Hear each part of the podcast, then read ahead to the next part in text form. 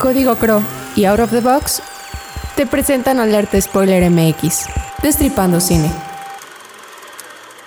Silencio en set, corre sonido, cámara. Si te gusta ver, hacer, criticar y hablar de cine, te invitamos a que te quedes en Alerta Spoiler. Vamos a destripar lo mejor de la cartelera del streaming disponible en México. Cada 15 días, los spoilers Patricio, Gladys, Andrea y Juanjo te damos la bienvenida. Alerta, spoiler, a continuación. Bienvenidos a un episodio especial, muy especial. Estamos en Alerta Spoiler MX. Me da muchísimo gusto recibir a Everardo González con nosotros. Saludo primero, como siempre, a mis queridos spoilers. Andrea, ¿cómo estás? Muy bien, gracias. Emocionada por esta entrevista. Tenemos al mejor documentalista en México actualmente. No lo dudo ni un solo segundo. Y además presumo que fue mi profesor. Gladys, ¿cómo estás? Hola Juanjo, muy bien. También muy emocionada porque disfruto mucho el cine de Berardo y quiero ver qué nos tiene que decir atrás de bambalinas, ¿no? Tras bambalinas, muy bien. Pato, Hola, pues encantado de nuevamente poder coincidir, eh, porque ya antes de la antes de que sucedieran los spoilers habíamos tenido una conversación muy amena en algún foro de cine y me encanta su visión y su cine y la propuesta en su narrativa. Muchas gracias, Ebrardo. te digo que el pato siempre empieza muy elevado. Este güey siempre lo lleva más arriba y eso, y, eso, eso, eso me encanta. Everardo, ¿cómo estás? Te saludo con muchísimo gusto. Bien, muchas gracias Juanjo, muchas gracias a, a todos ustedes.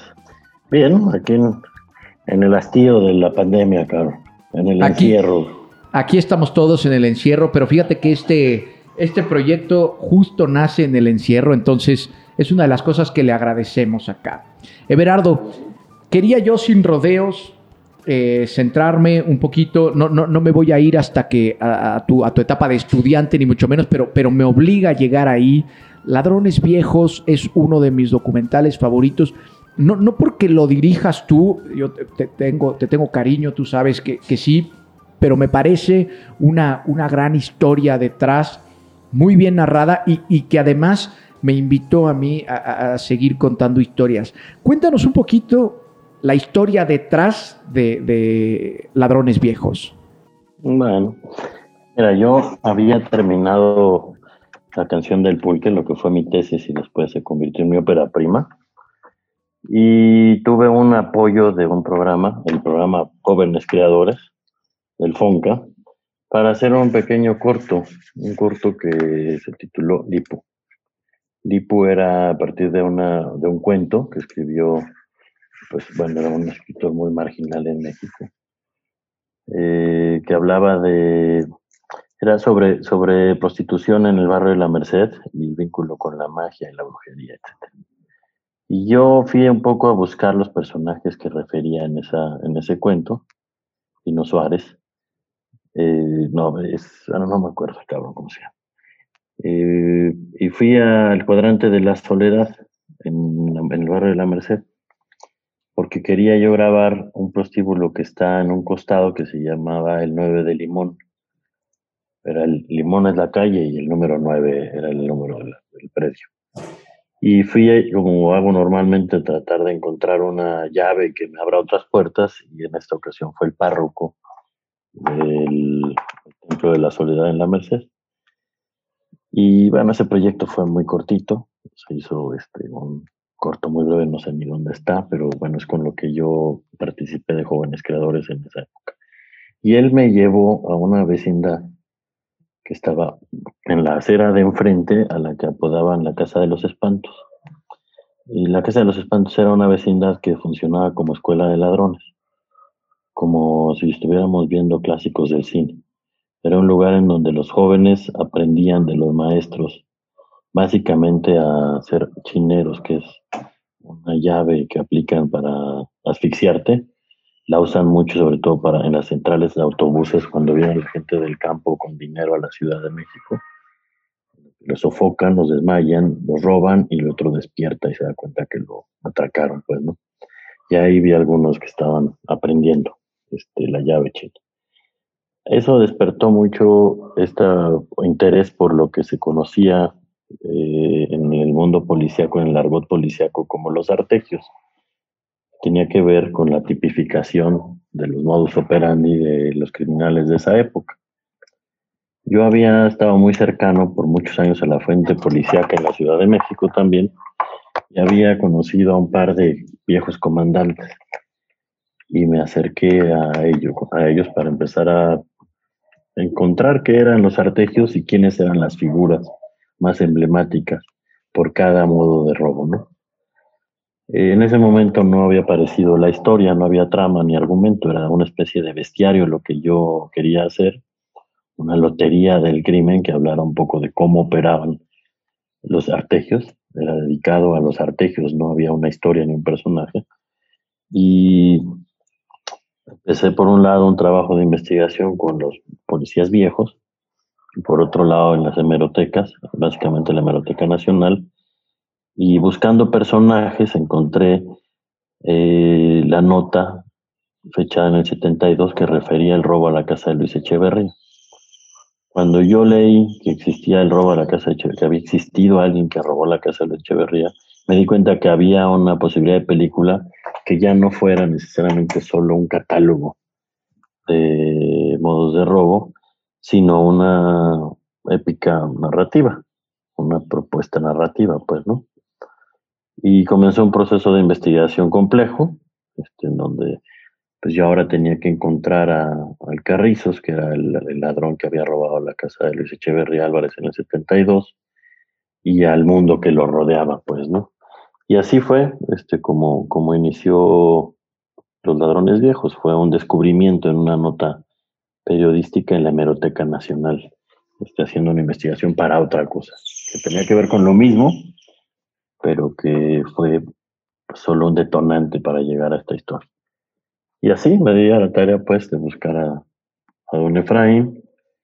Eh, lo busqué como primero por las fuentes policíacas, después fui a los barrios en donde él había operado, básicamente el barrio de Atlampa, aquí en Tlatelolco, por el edificio de Banorte, de Banobras, esa que es como una pirámide rara, eh, y nadie me dio razón del Carrizos. Hasta que un amigo mío, yo, eh, que era, es Arturo Sánchez, y Omar Cabrera, uno era el editor del periódico Metro de Policíacas en la ciudad, y Omar Cabrera era un reportero de espectáculos de la de Reforma, me propusieron hacer un, publicar un anuncio eh, clasificado en Metro, en donde pues, había un se buscan, una nota del se buscan y un contacto, y en esos apodos de las personas que yo buscaba estaba el Carrizos. Hasta que una buena tarde una, recibí llamada a mi teléfono eh, de una mujer que me, me dijo que si yo buscaba el Carrizos, eh, al Carrizos ella era su esposa. Y bueno, hicimos una cita, nos encontramos para hablar y el Carrizos armó todo un, ese movimiento chueco. Ahí me enteré que él estaba preso en el reclusorio sur en ese momento y armó toda una movida para que yo entrara al reclusorio a, hablar con él. Y ahí empezó una relación muy compleja este, con don Efraín y con el universo de los ladrones viejos. ¿En algún momento te consumían los nervios sabiendo el tipo de personas a las que te enfrentabas y demás o no? No, claro, pues yo era muy chico, yo tendría entre 29 y 30 años, o 29 y 32, no sé, pero realmente era chico, ¿no? Y estaba enfrentando a gente de 65, 70 años con colmillos muy retorcidos, ¿no? Claro que estaba, y no solo eso, pues yo sabía que estaba entrando, porque yo entraba al reclusorio, por ejemplo, tenía que llegar a la puerta y preguntar por el gallo, que era un custodio corruptísimo del, del reclusorio y a él le tenía que decir que venía de parte del Güero Gil, que era un lugarteniente del cártel de Juárez. Y él me ponía lo que conocen como una estafeta, que es el que te lleva hacia el patio, hacia el, patio en donde me encontraba con el Carrizos, y todo eso sin registros de entrada, ¿no?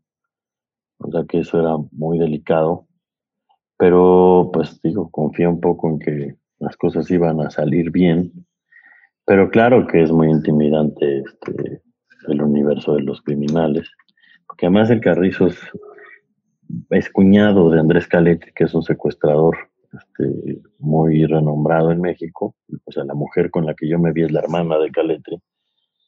Y pues ahí fui midiendo un poco. Este, claro que entendí el oficio. O sea, Los Ladrones fue una gran escuela para mí, en muchos sentidos.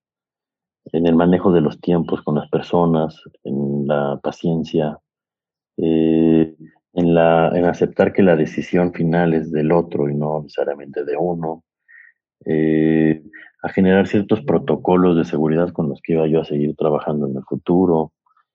Eh, y bueno, este, sobre todo saber que uno en ese momento está un poco despojado de poder, que el poder está en las manos del otro y que ese poder se invierte cuando la película ya cae en mis manos. Y entonces asumiendo eso, este, pues queda uno un poco a merced y a la fe, ¿no? a merced del tiempo, de la fe, del olfato también, del instinto. Pero claro, intimidan mucho, sobre todo, más que el Carrizos, a mí me intimidó mucho el Drácula, el policía. Él, él me intimidó mucho porque yo hablé con él, este no accedió a aparecer en la película, lo vi como durante un año eh, pero él era mucho más acostumbrado a intimidar. Eh, permanentemente era alguien muy agresivo en su trato, este, permanentemente amenazaba. Eh, y le tuve más miedo, yo creo, que al Drácula que al propio Carrizos. Eh, Everardo, ahora mi pregunta va un poco por tu, tu, elección de profesión, ¿no? Mi pregunta de origen era por qué elegir el género documental. Después leí por ahí que te formaste como periodista inicialmente y digo, ahora ya entiendo por qué el género documental, pero entonces mi pregunta es, ¿por qué elegir el cine como este ejercicio periodístico dentro de todos los tipos de periodismo que puedes hacer? Bueno, no, primero te debería partir que no necesariamente lo que yo hago es periodismo, tiene, tiene códigos distintos, pues responde a posicionamientos éticos distintos y tiene razones de ser distintas. Mi, fin no es informar, eh, y el fin del periodismo sí lo es, ¿no? Yo, yo llegué por accidente al cine, yo realmente no, no tenía ninguna, eh, nunca imaginé que iba yo a tener una carrera en el documental, no fue ni un sueño remoto, pues, ¿no? Yo realmente quería ser reportero gráfico, pero hice un examen en la Escuela de Cine en la Ciudad de México, en el CCC, porque me picaron el orgullo y, este, y apliqué a ver si me quedaba y resultó que me quedé. Eh, ¿Y por qué el documental también llegó de manera muy casual? Yo en esa época me estaba formando como, cine, como cinefotógrafo. Hablando de los previos a la digitalización del cine. Y la oferta laboral de un fotógrafo en esos años era mínima. Era la publicidad, el videoclip, entonces, y ser parte de las siete películas que se filmaban en México, ¿no?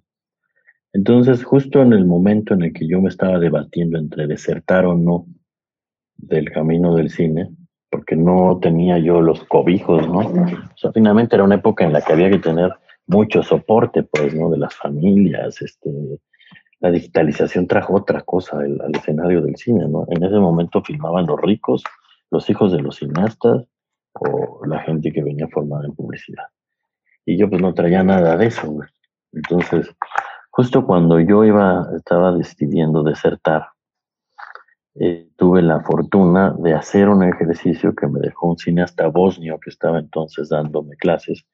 En esa época era pareja de la cineasta Dana Rothberg. Estaban en México, él había filmado una gran película que se llama El Círculo Perfecto, que es quizá la primera película que se filmó durante el sitio de Sarajevo. Y él me dejó un ejercicio de siete minutos que después se convirtió en la canción del pulque. Y lo que encontré ahí es que efectivamente podía yo aplicar por lo menos los procesos de investigación social, una metodología con la dramaturgia que estaba yo aprendiendo. Y por otro lado, fue uno de los primeros ejercicios que se empezaron a construir desde la digitalización del cine. O sea, se redujo el equipo de filmación, se dejó de depender de la infraestructura, y yo pude hacer una película con un sonidista y una cámara. La cámara la hacía yo, este, y después, como era parte de mi formación académica, pues tuve la ventaja de formarme con un gran editor, Juan Manuel Figueroa, que le dio sentido también a la película y que hizo que funcionara, pues, ¿no? Y la película se estrenó en el 2003 en, el en lo que era la muestra internacional, ni siquiera internacional, era la muestra iberoamericana de cine en Guadalajara, y ganó. Y ahí cambió todo. O sea, digamos que ahí se empezó a discutir mucho. Fue un escándalo porque ganaron tres documentales, Recuerdos de Marcela Arteaga, La Pasión de María Elena de Mercedes Moncada y La Canción del Pulque Mía. Y la gente de la ficción estaba escandalizada, molesta, etcétera. Pero eso puso un foco en nosotros. Y eso nos regaló una carrera. O sea, nos hizo ver que había camino. Eh, fue un poco accidental, o más bien, más que accidental, fue como fortuito, ¿no? Porque también es el momento, un, par de años después, en donde Inti Cordera arranca esfuerzos para hacer Docs DF, eh, Gael García y Diego Luna para apoyar un poco a Eugenio Polgovsky en Ventana Ambulante, y entonces se vuelve una generación completa dedicada a la promoción del documental, a la formación de públicos de documental, y eso nos puso en el escenario. Y ya lo que vino fue una consecuencia de esas circunstancias que, por supuesto, rebasan a los cineastas y a las obras, ¿no? La coyuntura este, siempre determina mucho el destino de la gente o de, las, de la obra, pues, ¿no?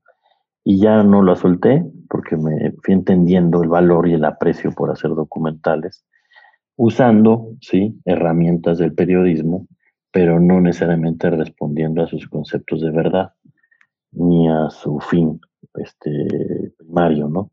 Que es la de informar. Yo al contrario, siempre creí que el documental pecaba de informativo y filtraba siempre primero por el intelecto. Y yo quería hacer películas basadas en la realidad que por montaje construyeran una sensación de verdad, cosa que el periodismo no se puede permitir, ¿va? Y construir esa como esa convención de realidad y de verdad que solo ocurre en las pantallas de cine. O sea, no es distinto a lo que pasa con El Exorcista o a Star Wars. Si no crees que es verdadero, no funciona. Es más verosímil que verdadero. Y así llegué, pues me seguí. Claro, me seguí porque me encantó, ¿no? O sea, a quien no le gusta andar. Pues por eso a mí me pega particularmente el confinamiento, ¿no? Este, yo vivo, yo no tengo esa inventiva de un guionista de ficción. lo que yo hago no se construye a partir de mi mundo interior, se construye a partir de lo que veo, escucho, lo camino, este, la gente que conozco, y pues eso es lo que me trae como un coyote enjaulado, ¿no? Justo eh, para allá me surge, bueno, me surgieron dos preguntas. Una iba dirigida a, lo que dices ahorita de que no, no te irías por el lado de ficción, porque yo disfruto mucho de cómo utilizas el símbolo en tus, en tus documentales y se me haría genial poder verlo también súper explotado en una ficción, pero me, me comentas que no, no te interesa tanto ese lado, entonces voy a pasar a la segunda pregunta que tiene más que ver con el contexto del cine actualmente. Eh, hay, como hay como un renacer del cine en México, pero también hay, es muy difícil alcanzar a lograr lo que tú conseguiste. Entonces, mi pregunta es, de acuerdo al contexto que vivimos actualmente, ¿qué podrías decirle como a los cineastas eh, que están ahorita desarrollándose que pueden hacer para, lograr llegar a, donde estás tú ahorita, Everardo? Como yo decía, gracias por las flores, pero como yo decía, yo soy resultado de una combinación de circunstancias. O sea, por supuesto que hay una dosis grande de trabajo o de talento, si quiero no verlo, pero de mucho trabajo y disciplina, pero también porque hubo una generación entera que me decía que valía la pena. Cuando uno va muy solo haciendo el trabajo, es muy fácil desmotivarse. Y cuando eres parte de una inercia, de un colectivo, pues de la colectividad, pues entonces sientes que lo que estás haciendo tiene futuro o tiene por lo pronto tiene destino esa pequeña obra que a lo mejor te llevará a otra, no lo sé. Eh, yo creo que lo más importante en este momento, cuando se llegó un boom del cine mexicano en muchos sentidos, de manera internacional, incluso en plataformas, en salas de cine, etcétera, etcétera, yo creo que está en un momento de grandes riesgos, porque entre la crisis económica, entre los problemas que generó la pandemia y entre las nuevas políticas públicas o los nuevos caminos que está tomando el país, están haciendo muy difícil el debut de jóvenes cineastas. de acuerdo. Porque se está dejando toda voluntad del mercado. Y lo que yo hago definitivamente, si hubiese quedado a voluntad del mercado, no habría existido. O sea, yo existo también porque hubo voluntad política para que gente como yo, o Tatiana Hueso, o, Eugenio Polgovsky, o Marcela Arteaga, o en fin, muchos, existiéramos. Hubo una apertura, por ejemplo, en esas épocas, desde el Instituto Mexicano de Cinematografía, cuando lo comandaba Marina Stavenhagen, de que las películas documentales también pudieran terminarse en copias en 35, porque hablo de los previos de la digitalización y el DCP, había que hacer copias y claro. proyectar en cine, en las salas, y no llegabas a extremos comerciales si no era con copias en 35. Un grupo, entre ellos este, pues muchos de los que refería ahora Luciana Kaplan estaba también, nos sentamos con el IMCINE a explicarle por qué valía la pena o por qué era importante que también los documentales fueran considerados un brazo de la cinematografía y por qué teníamos que llegar también a las salas de cine. Y entendieron y modificaron sus convocatorias de, fomento y abrieron el espacio para que eso ocurriera. Y entonces pudimos llegar algunos a las salas comerciales y aunque no hiciéramos los números que hacía una película de ficción ni siquiera te hablo de, comedias que tienen esa finalidad, sino de obras más modestas, pues no llegábamos a los números, sí hacían que las películas sonaran, resonaran en el colectivo mexicano. O sea, la gente se enteraba que había una película documental que ya era una rareza que estaba en la sala de cine. Eso se lo debemos definitivamente a la política pública. Cuando Jorge Sánchez llegó, trabajamos otra vez un grupo de cineastas y promotores, etcétera, para que el documental tuviera una catapulta más internacional. También Jorge Sánchez y su equipo tuvo apertura para eso y entonces tuvo una delegación en Berlín, una delegación en ITFA, una delegación en Sundance, eh, en festivales de documental en América Latina. Vamos, le, le interesó. Bueno, eso no existe hoy.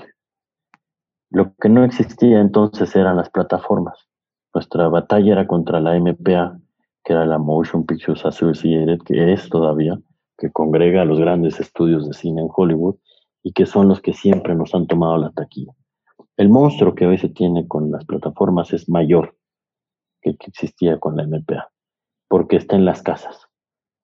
No hay necesidad de ir al cine para ver las películas. Ellos están decidiendo los destinos del cine mundial y los patrimonios cinematográficos se los están quedando ellos. El escenario es muy complejo y yo estoy convencido que lo que es necesario es un relevo en términos de la presión política. La presión política la seguimos haciendo los nostálgicos, eh, que peleamos por los fideicomisos, eh, porque no nos quitaban los presupuestos, porque la política pública no se desmantelara y no lo logramos. Pero yo sí vi una generación, que es la detrás mío, muy callada. Eh, se está generando una falsa sensación de bienestar con el trabajo que las plataformas les están ofreciendo, sin que se den cuenta que lo que están haciendo es maquilando. Eh, y contra eso hay que ir. O sea, yo creo que es un momento en que la nueva generación tome la presión política, se organice para generar presión política y se haga un nuevo grupo.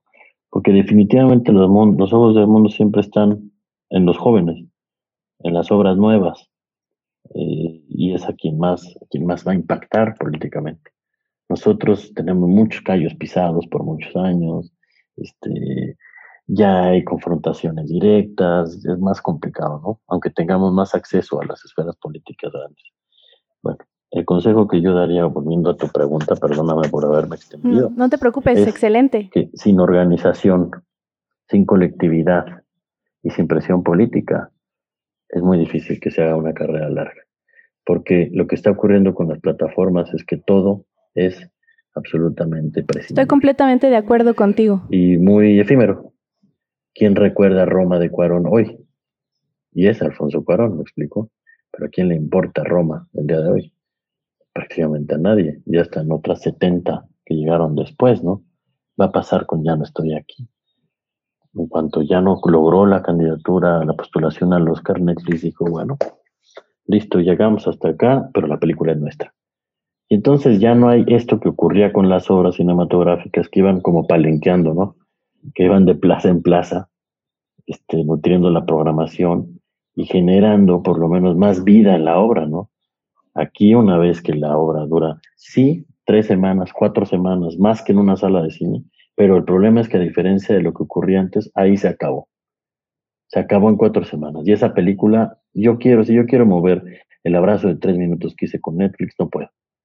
Yo no la puedo meter en retrospectivas, no la puedo ofrecer en muestras, yo no puedo hacer nada con ella porque le pertenece a ellos.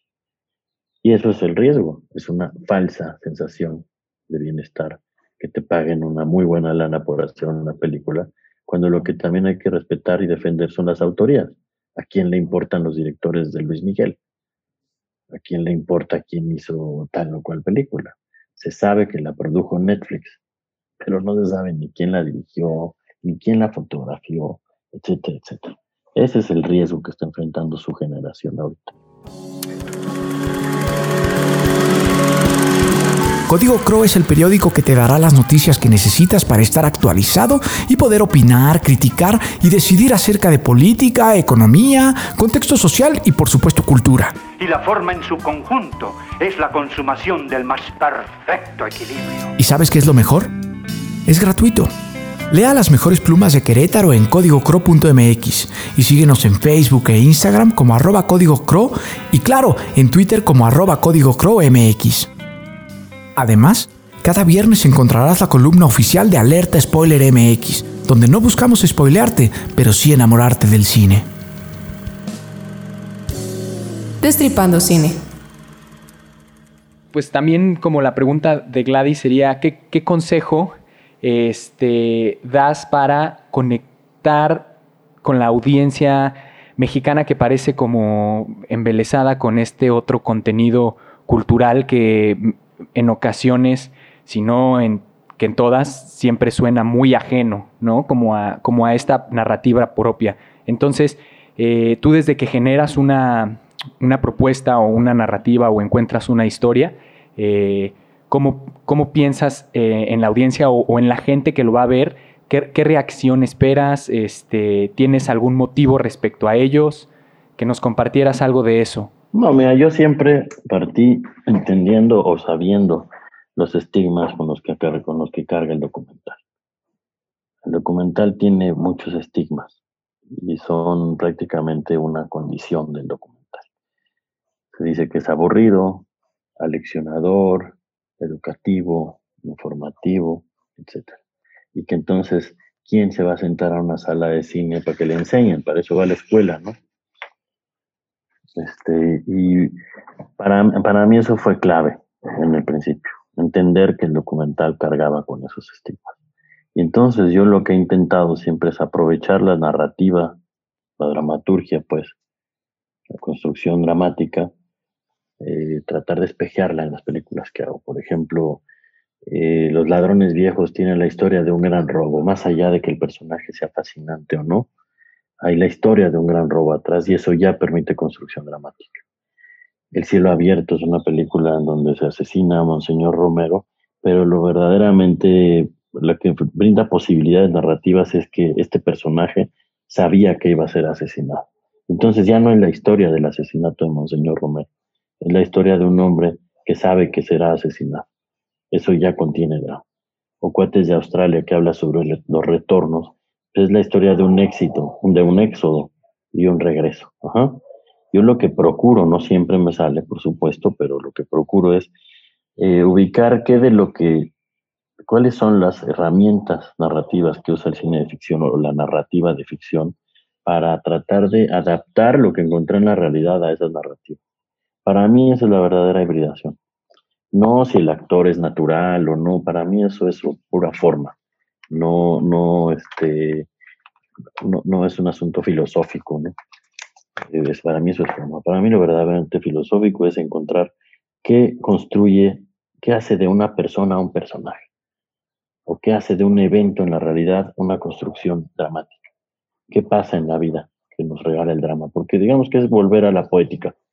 Es como volver al inicio de la poética. O sea, Aristóteles desarrolla la poética no porque se la invente, sino porque es un observador de la naturaleza humana, de las relaciones humanas, de los hechos este, sociales, pues. Y entonces se da cuenta que emocionalmente funcionamos a ciertos estímulos, ¿no? El patos, lo que llaman, ¿no? Bueno, eso es un poco lo que yo procuro, volver un poco a la poética y claro que nunca va a ser una calca, ¿no? Pero sí es un referente. Entonces, si lo que yo estoy haciendo se parece a la tragedia, trato de entender la tragedia. Si lo que hago se parece a la comedia, trato de entender la comedia. Y algunos elementos de la realidad que, vi, que encontré, caben en las estructuras dramáticas. Y, el, y a lo mejor eso solo sirve para el primer corte, ¿me explico? Y después hay que la obra empieza a tomar su propio cauce y empieza a dictar su propia forma. Pero en mi oficio, llegar a ese primer corte es muy importante porque hay pocos referentes, hay pocos asideros de certeza. Y la dramaturgia ofrece algunas certezas, este, definitivamente. Entonces, ¿Qué hace? De alguna manera yo con esto estoy pensando que quiero que mi trabajo sea visto por otros. O sea, yo entiendo la narrativa como una súplica, como suplicarle al espectador que no se levante y se quede otros cinco minutos, o diez minutos más, o quince minutos más, ¿no? Para mí eso es narrar, en cualquier género, hasta en la música. Es pedirle a, quien te escucha, a quien te ve, que, este, que se quede otro ratito, ¿no? y hay que dar herramientas para que ese ratito este, funcione. No puedes soltar todas las respuestas, lo que tienes que abrir son preguntas, porque pues, no se levanta y se va. No siempre me sale, pero te juro que siempre lo intento. me, me, encanta, muchas gracias Everardo, cómo hablas de la narrativa, pero desde la dramaturgia, ¿no? Me recuerda un poco a Einstein cuando desarrolló su teoría del montaje y él igual se basaba de la literatura para pensar en imágenes y decir, oye, puedo juntar estas imágenes y entonces generar como, como esta emoción, ¿no? Como ese pedirle... Ajá. Entonces... O sea, eso es lo que construye el discurso. Sí, y me, y me encanta esa perspectiva desde la dramaturgia, me parece muy enriquecedora a todas. Y, y ahora me cuadra mucho de, los, del, de la forma en la que vas presentando como, como a tus personajes y cómo vas construyendo tus historias. Y creo que al final el, documental también es montaje, ¿no? Lo, lo, decías al inicio, es totalmente montaje y, tiene, y tiene que ver con eso. En Alerta Spoiler MX también amamos la música. Out of the Box es el canal de radio en YouTube dedicado a la creación de sesiones en vivo para músicos emergentes, con propuestas exquisitas y rebeldes. Si a ti también te gusta encontrarte con nuevas propuestas musicales de todos lados, sigue el canal de Out of the Box en YouTube y Facebook. Entérate de las nuevas sesiones a través de Instagram y Twitter en arroba Out of the Box Chrome. Out of the Box. Escucha local. Piensa out of the box. Continuamos. Everardo, yo tengo una pregunta. Hace ratito estabas ya mencionando Netflix, plataformas y todo esto. ¿Tuviste alguna limitante creativa en el abrazo de tres minutos? No, yo fui muy afortunado, O sea, es un proyecto que llegó. Realmente yo entré al proyecto para entender un poco cuál iba a ser el futuro de mi oficio. Entré como para asomarme a la boca del león, ¿va? Era una gran oportunidad, porque además era la primera vez que iba a hacer un Netflix original para América Latina en documental. El abrazo de tres minutos es el primer Netflix original que se hizo para América Latina en documental. Y claro, cuando yo recibí la información, la invitación, yo había mandado una propuesta muchos meses atrás, ¿no? Que había sido rechazada. Y cuando fue rechazada, dije, bueno, pues ya se cerró la puerta. Y estaba yo ese día en El Paso, Texas, con un amigo mío, Fernando, y me hablaron y me dijeron, oye, ya se despertó de nuevo esto. Eh, ¿tienes algo que mandar? Dice, puta, pues no sé, ¿para cuándo? Yo voy a estar dos días en El Paso, pues para allá, güey. Dice, puta, tengo dos días para encontrar algo estando aquí, porque quería que fuera sobre frontera, ¿no? Y le dije a mi compa, Carlos Espector, abogado, que fíjate que me hablaron y necesito una historia. Y él me dijo, pues mira, en unas tres semanas va a ocurrir este evento. Si quieres, ahorita mismo le hablamos al vato que lo organiza. Y le hablamos. A mí me emocionó mucho la, el evento ¿no? que iba a ocurrir por su dimensión humana y también por su dimensión política. Era muy reciente los ataques a, a los mexicanos en los discursos de Trump. Y dije, puta, esta es la historia, ¿va? Les hablé a, a Daniela Latorre y a Elena Fortes, que eran quienes me habían convocado, esta nueva empresa fusionada con los Ramírez, etcétera, que se llama No Ficción, que eran los productores. Y les dije, tengo esto, güey. Pero puta, el pedo es que esto pasa ya. Y entonces fueron muy generosas, dijeron, puta, arriesguemos en lo que llega la respuesta de estos güeyes, arráncate. Y yo volví a México, convoqué a mi equipo, porque eso afortunadamente he logrado construir pues conformar un equipo que a mí me ha cobijado por mucho tiempo, ya aquí puedo decir, hay que arrancar ya y se mueve, ¿no? Si no, estaría muy cabrón. yo dije, movámonos y todo el mundo se movió. Y entonces llegó la respuesta muy entusiasta de la gente de Netflix. Ahora, como eran los inicios de esto también, esto también hay que entenderlo así, eh, las cabezas de documental en ese momento, y creo que siguen siendo, Netflix es gente muy brillante, estaba una de las cabezas del Up Dogs del New York Times, estaba la cabeza del, de una parte documental de la BBC, estaba la cabeza de documental latinoamericano de Sondas, y ellos eran mis commission editors, por así decirlo. Era gente a la que yo le tenía mucho respeto, pero que también a mí me respetaban y que íbamos a escucharnos. Entonces, no, no hubo realmente, solo hubo intervención, por ejemplo, aunque, aunque yo yo sabía que en el tiempo que a mí me pedían, que eran 20 minutos, me decían que tenía que durar 20 minutos, eh, iba a ser imposible contar las historias de, las personas, ¿no? Por eso no, no se le da seguimiento y se condensa todo en el momento del encuentro.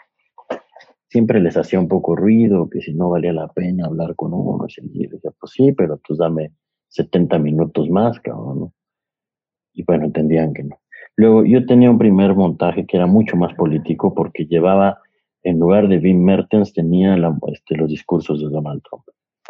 Y ellos me dijeron, güey, es que si haces eso, nos perdemos a todos los republicanos ahorita, que no lo van a querer ver. Y ahí entendí un poco ese pragmatismo gringo, que realmente han hecho de esto un arte, güey.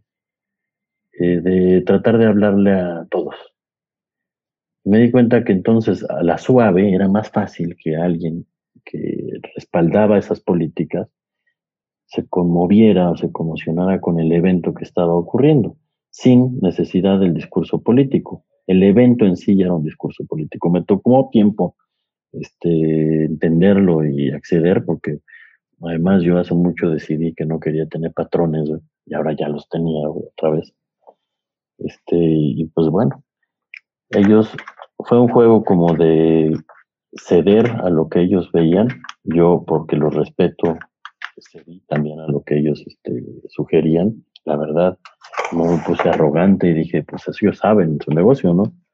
A veces yo creo que cuando uno entra con la fortuna que yo entré a estos espacios y encuentra eco en gente tan brillante, hay que saber escuchar. Lo que es desesperante es cuando aquel que está ahí es en ejecutivo, que es como la historia del policía y el, del funcionario, ¿no? que toma las decisiones de ese escritorio y el tira que está en la calle resolviendo el problema. Ya en las películas les encanta hablar de eso, ¿no es cierto? Este, del que está en el escritorio, la chica. Bueno, así pasa también. Ahí es donde hay un problema, cuando el que es tu interlocutor es un ejecutivo que no entiende nada de cine, que no entiende nada de documental, y que lo único que quiere es que tú hagas un producto que se venda. Y eso está cabrón. Ahí sí es un lugar con pared, ¿no? Entonces, no, te diría que fue muy bien cuidado en general. Ellos respaldaron mucho el proyecto hasta que intentó su carrera por el Oscar. Eh, ya no ocurrió y entonces, pues eso es lo que digo, pasa. Pues ya toda esta buena ondez y la madre, hasta aquí ya llegamos juntos. Está bien, pues es un convenio, ¿no? Este, y se acabó ya luego ya no han tomado los riesgos. de los proyectos que yo he presentado porque sienten que son muy arriesgados formalmente que, y ahí sí ya te hablan del target y del espectador y qué va a sentir. Y yo siempre digo, pues, ¿qué va a sentir? No tengo idea, güey. Depende qué desayunó, cabrón. Depende si le pagaron o no, yo no, güey. Si se acaba de ser papá o acaba de perder un hijo, cabrón. Eh, eso, güey, ¿qué te puedo decir, cabrón? No, no tengo idea. Pero a ellos les encanta que les digas qué va a sentir. Pues no sé, no tengo el control, va. Está, es, es, un oficio bien complejo, me parece. Eh, eh, Everardo, justamente después de aventarte esta excursión a la boca del lobo de Netflix, eh, saliendo y viendo que no hay como pues este eco, justamente porque son historias que, que pues de repente le, les pueden poner un freno, eh, ¿tú por dónde vas encaminado? Esa es la gran pregunta que me he generado en todo este tiempo de confinamiento. O sea, no solo hacia, hacia dónde voy a ir yo también, ¿no? Porque, o sea, el mundo de la ficción creo que tiene muchas más posibilidades de ser planificado. Y entonces tú puedes diseñar, pensar una serie episódica que dure seis capítulos, ¿no? Este, y la escribes y más o menos te vas dando cuenta si está funcionando o no antes de invertir el dinero en filmarla. En documental es muy difícil, güey, porque pues es cocina muy lenta.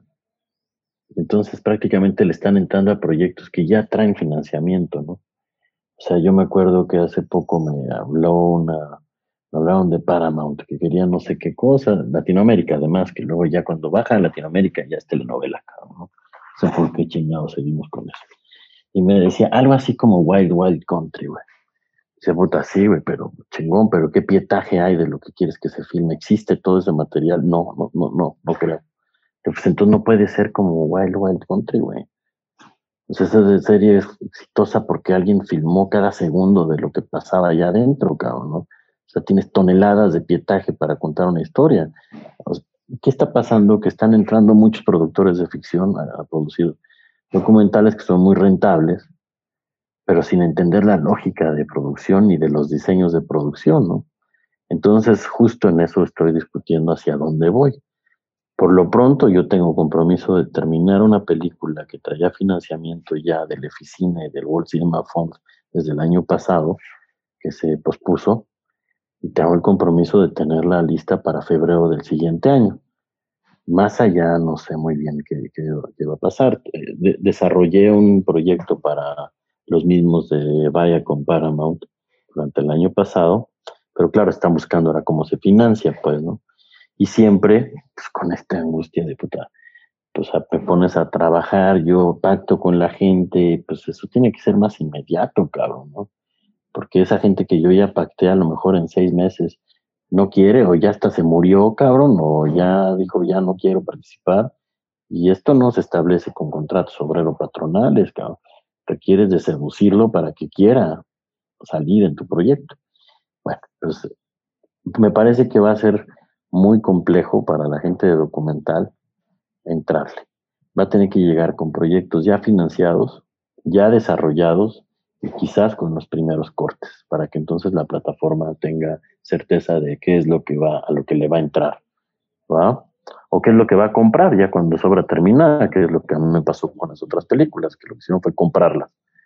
Pero ese es otro boleto. Por, por eso es tan cabrón que se haya desaparecido los, los, los mecanismos de financiamiento al cine en este país. Porque lo que se quedó descobijado es todo lo más interesante todo el cine más interesante, ¿no? El que nos internacionalizó. Y el que hizo que un día Netflix pusiera una oficina en México e invirtiera miles de millones de dólares.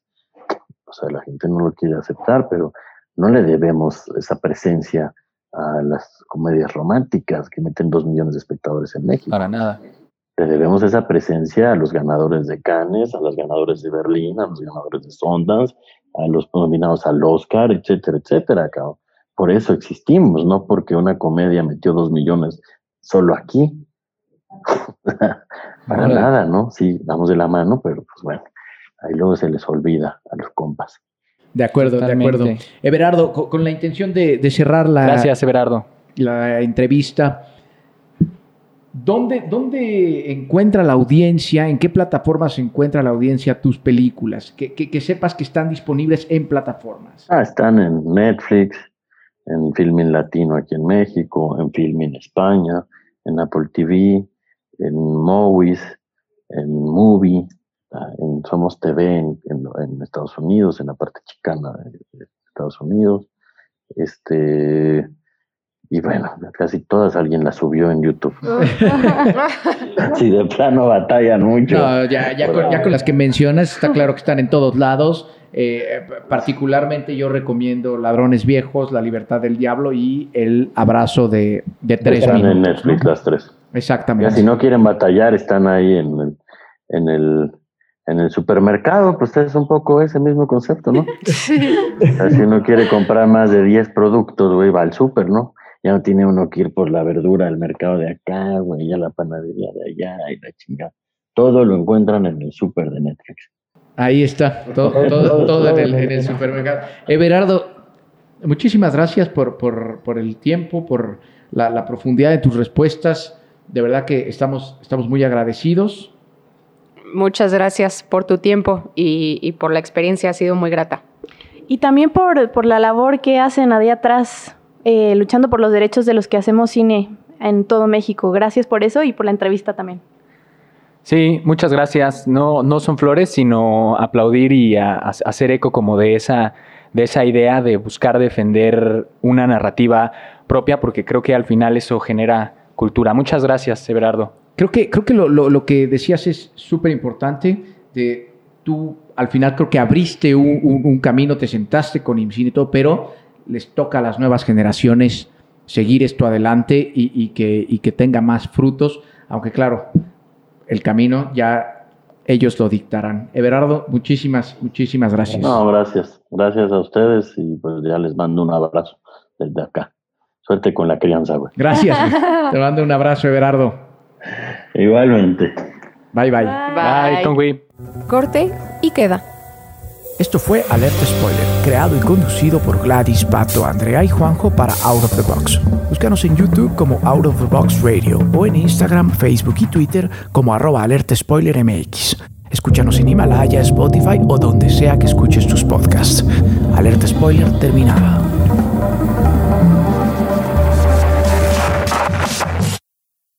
Out of the Box.